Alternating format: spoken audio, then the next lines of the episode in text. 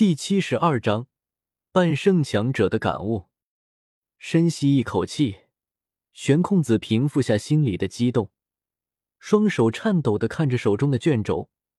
若是他手上的这张卷轴真的为他脑海之中所想的那般，那真的是太珍贵了。随着玄空子将一个个的图像看完，感知着其中那奇妙的韵味，心里再无怀疑，这卷半圣感悟就是冰河谷的库藏之一。玄空子满脸凝重的问道：“半圣感悟，是一位半圣强者花费诸多时间和精力，将自己对于半圣境界的感悟以灵魂之力刻制在特定的材料上。由于里面蕴含着一位真正半圣强者对半圣境界的感悟，所以若是一位九转斗尊强者得到，便犹如暂时成为半圣强者，可以提前体悟到半圣强者的意境。”对九转斗尊这面临破圣这个极大关卡的人来说，有极大的帮助，是公认对破圣有帮助的，仅次于菩提丹的辅助物品。玄空子已经被困在斗尊九转十多年了，若是没有其他的帮助，他还不知道什么时候晋升半圣。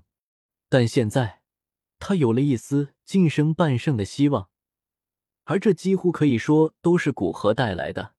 面对玄空子的疑问。药空子也知道事关重大，没有开玩笑，郑重的点点头。哎，这次算是我欠古河小友一个人情。玄空子将卷轴收起，并没有给药空子，语气郑重的说道：“我看古河目前主要是缺少炼药的积累和高阶的药方，若是你能帮他将这些补齐，他很快就可以达到进入小丹塔的资格。你也可以将这一人情还掉。”药空子笑着建议道。这是一个不错的主意，我会注意的。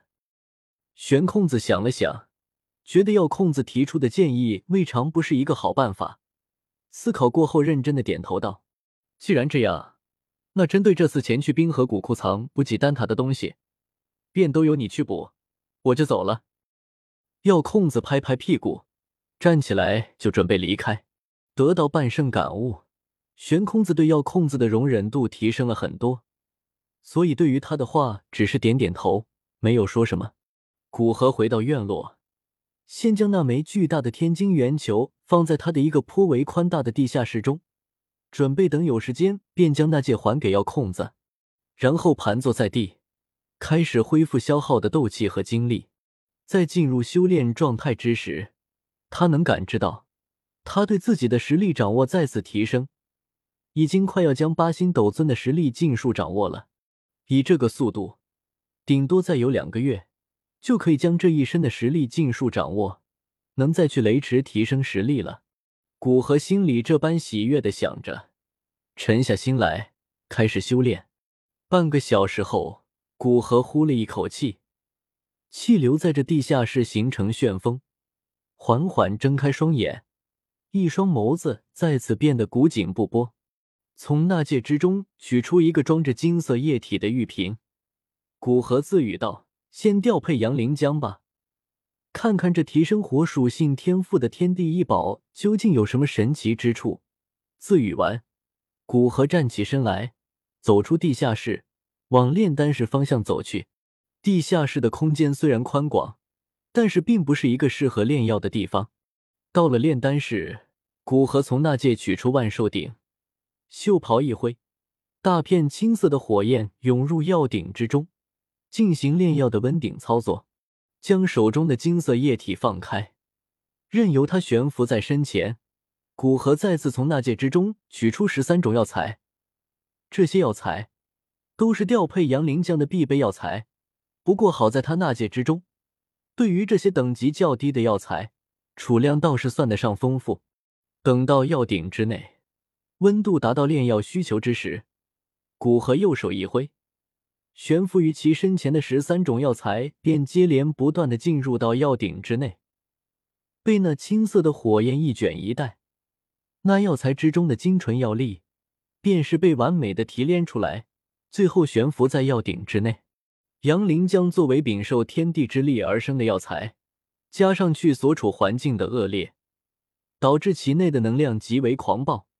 蕴含着超乎寻常的毁灭力量，若是直接吞服，其下场不会比斗尊强者没有防护的吞下异火榜排名前十的异火下场要更好，所以需要温和属性的药材进行中和。但阳灵浆之中所蕴含的能量太过强大，很少有单一药材的药性能中和的了阳灵浆。在这数千年，经过无数炼药师的尝试，终于试验出一种只是用十三种较为低级的药材融合在一起。便可合成足以中和杨灵浆的药液，也使得中和杨灵浆的花费大大降低。再将十三种药材全部提炼出来，古河双手结印，药鼎之内，那十三种药材开始缓缓接近。作为八品炼药师，控制着十三种药材融合，并不算是一件复杂的事情。很多八品丹药的炼制，需要炼药师一瞬间控制超过百种药材融合为一。那对初入八品炼药师的人来说，才是真的比较困难。在古河小心的控制下，融合并没有发生什么意外。最终，药鼎之内出现了一团纯白色的液体，液体只有巴掌大小，但却散发着一股让人心神安宁的气息，似乎在他身边便能够平静下来。将这融合的液体再次提炼一段时间。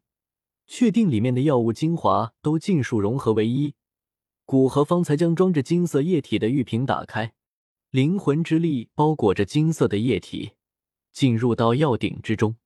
青色火焰在金色液体刚进入药鼎，便蔓延过来，将其包裹。轰！青色火焰猛然大盛，居然瞬间便充满整个药鼎。对于这个变化，古河早有预料。作为性质与异火最为接近的天才地宝，其内的能量能极大的增强异火的规模和威力，甚至将得到的阳灵浆直接给异火吞噬，还可以增强异火的一丝威力。所以变异了的青莲地心火刚刚一接触到阳灵浆，青色的火焰便犹如接触到催化剂一般急速增长。药鼎之中，古河控制着包裹纯白色液体和金色液体的火焰。其温度不变，没将这辛苦提炼而出的药物精华和极为珍惜的天才地宝毁掉。